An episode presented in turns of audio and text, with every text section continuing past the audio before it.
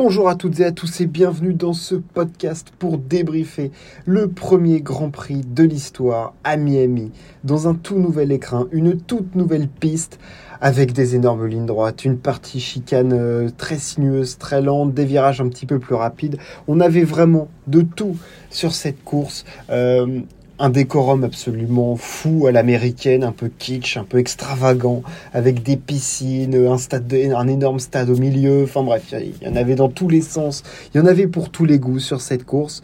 Euh, on espérait une jolie bataille, malheureusement, l'ennui était plutôt de sortie aujourd'hui. Euh, on n'a pas eu un fight euh, énorme et on va revenir là-dessus tout de suite le vainqueur, ce n'est pas le Poleman, ce n'est pas Charles Leclerc, c'est Max Verstappen qui allait chercher une nouvelle victoire en éclaboussant vraiment de tout son talent, de toute sa classe, de toute sa maîtrise cette course. Euh, le néerlandais s'impose devant Charles Leclerc et Carlos Sainz, les deux Ferrari sur le podium, Perez est quatrième, euh, Russell, encore une fois, qui maximise son potentiel, cinquième, sixième place d'Hamilton qui s'est fait un petit peu avoir par la stratégie. Euh, Bottas est septième, dommage pour lui, il a fait une petite erreur qui lui coûte cher. Esteban Ocon, huitième, excellente remontée du Français qui partait vingtième, qui a mis à profit sa stratégie. Euh, Alexander Albon est neuvième, et Lance Stroll est le dernier à prendre un point avec une dixième place. Voilà, on va commencer ce débrief par évidemment le vainqueur de la course, Max Verstappen. Il a fait une grande, grande course, une maîtrise totale pas d'erreur. Euh, déjà, tout commençait très bien pour lui parce qu'il avait quand même deux Ferrari devant lui au départ. Et dès le premier virage, il se défait de Carlos Sainz. Par la suite, il reste environ une seconde, une seconde et demie de Charles Leclerc. Et dès qu'il a eu une opportunité, sur une petite erreur de Charles Leclerc qui lui permet d'avoir le DRS, il met à profit euh, le fait que sa Red Bull soit beaucoup plus rapide en ligne droite, euh, enfin beaucoup plus rapide avec un différentiel quand même Qu'on remarque depuis le début de saison et qui, encore une fois, lui sauve la mise là-dessus et lui permet de dépasser facilement Leclerc.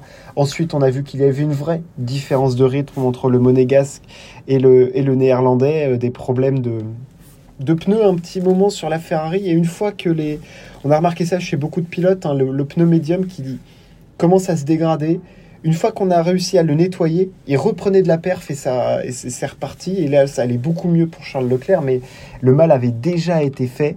Euh, et Verstappen, lui, a tout géré. C'est-à-dire que l'arrêt au stand a été magnifiquement réussi. C'est-à-dire que Ferrari n'a même pas tenté un undercut. D'ailleurs, on va revenir sur la stratégie de Ferrari parce que j'ai pas bien compris ce qu'ils ont essayé de faire. Euh, Charles Leclerc s'arrête avant, mais Ferrari euh, plante l'arrêt. Donc il n'y a aucun danger pour, euh, Verstappen. Et même une fois qu'il y a eu la, la safety car avec l'accident de, de Lando Norris, avec l'accrochage de, Pierre Gasly, qui avait sa voiture cassée d'ailleurs par Fernando Alonso, la relance de course, on a eu, on a senti que Charles Leclerc poussait, il attaquait vraiment à outrance. Euh, il avait le DRS, mais malheureusement sa Ferrari, bien que plus rapide dans les, dans les parties sinueuses, euh, il ne parvenait pas à prendre le dessus sur la Red Bull, hein, même avec les, grandes lignes droites, DRS ouvert, aspiration, ça passait pas. La Red Bull était vraiment plus rapide euh, dans les parties droites et, ça a fait la différence sur cette piste. Encore une fois, un peu comme à Jeddah, voilà où la Ferrari fait, la, fait quand même de, de bonnes perfs, mais la Red Bull est plus rapide et une meilleure gestion. Et elle était, je pense, un petit peu plus performant, la Red Bull, ou en tout cas, Verstappen a mieux exploité sa voiture. On a vu Leclerc un peu frustré en disant qu'il aurait pu faire des choses de mieux parce que. Il n'y avait pas une différence de dingue, mais ça joue sur quelques gestions de pneumatiques au début de la course, de relance à un petit moment. Enfin, il n'y a pas un écart monstrueux entre les deux voitures, mais Verstappen, là, vraiment a fait étalage. Je l'ai trouvé monstrueux et complètement impressionnant lors de cette course euh, parce qu'il a été calme, il a dépassé quand il le fallait. Et après, en termes de gestion, technique de pilotage, il n'y a pas une erreur, tout est parfait. La gestion des pneus, la gestion de la course, la gestion de la relance, la défense, l'attaque, tout est parfait chez Max Verstappen. Il est vraiment suprême. Il a vraiment passé un cap monumental depuis l'année dernière, je trouve. Euh, c'est là, j'avais l'impression d'avoir du Hamilton, quoi, vraiment dans cette course. Il a été, il a été sensationnel. Et derrière Leclerc, avec une faute par-ci par-là, une voiture un tout petit peu moins performante, et eh ben ça fait quand même une deuxième place.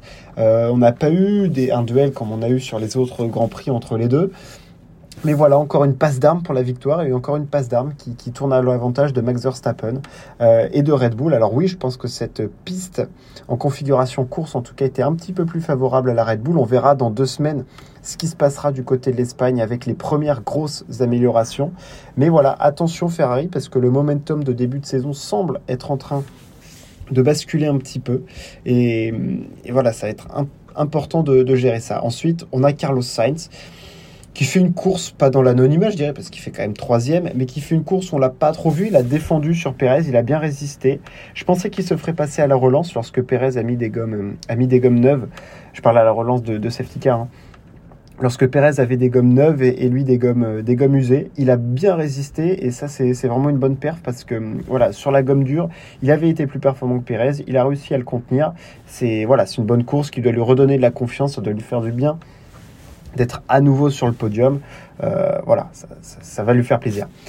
Ensuite, on arrive aux Mercedes. Les Mercedes, troisième force du plateau. Euh, on a vu un départ compliqué pour, Lewis, mais qui avait quand même du rythme avec la gomme médium.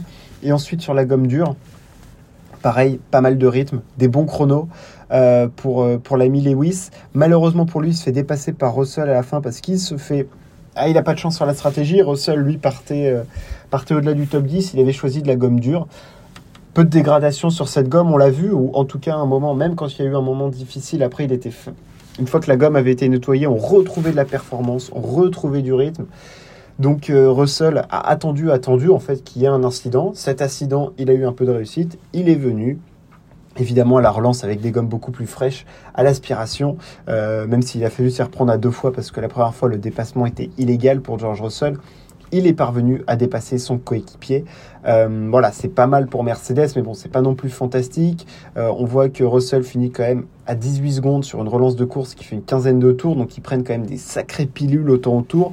Mais clairement, il y a eu du mieux, il y a eu du mieux pour Lewis, il y a eu du mieux pour Russell, il y a eu du mieux pour Mercedes. On a vu des des, essais libres où ils étaient quand même beaucoup plus performants. Donc bon, ça a l'air d'aller plutôt dans le bon sens, même s'ils sont encore loin, je trouve, des performances des, deux écuries de pointe qui sont clairement, clairement un ton au-dessus euh, du reste du, peloton. Euh, mais voilà, pour Mercedes, ça a mieux. Alors Lewis, c'est vrai qu'il peut être plutôt frustré quand même de cette course parce qu'il y avait peut-être une cinquième place à aller chercher avec un peu plus de réussite. Euh, malheureusement, voilà, ça l'a pas fait. On comprend un petit peu sa frustration. Mais bon, voilà, déjà, il y a une course avec de la consistance, il a pu dépasser, il n'est pas resté bloqué comme il était resté bloqué derrière Gasly euh, du côté d'Imola. Donc bon, voilà, il y a quand même une petite amélioration de ce côté-là pour lui. Ensuite, euh, Valtteri Bottas qui fait septième. Bon, euh, c'est dommage parce qu'il était devant les, Mercedes il fait une petite erreur là où il sort un petit peu large. Hein. D'ailleurs, c'est vrai que l'asphalte du côté de Miami, ah, en dehors de la trajectoire, clairement, c'était très très glissant. Et là, impossibilité pour euh, tourner pour Valtteri Bottas dans le dernier virage. Et il se fait complètement, euh, complètement avoir.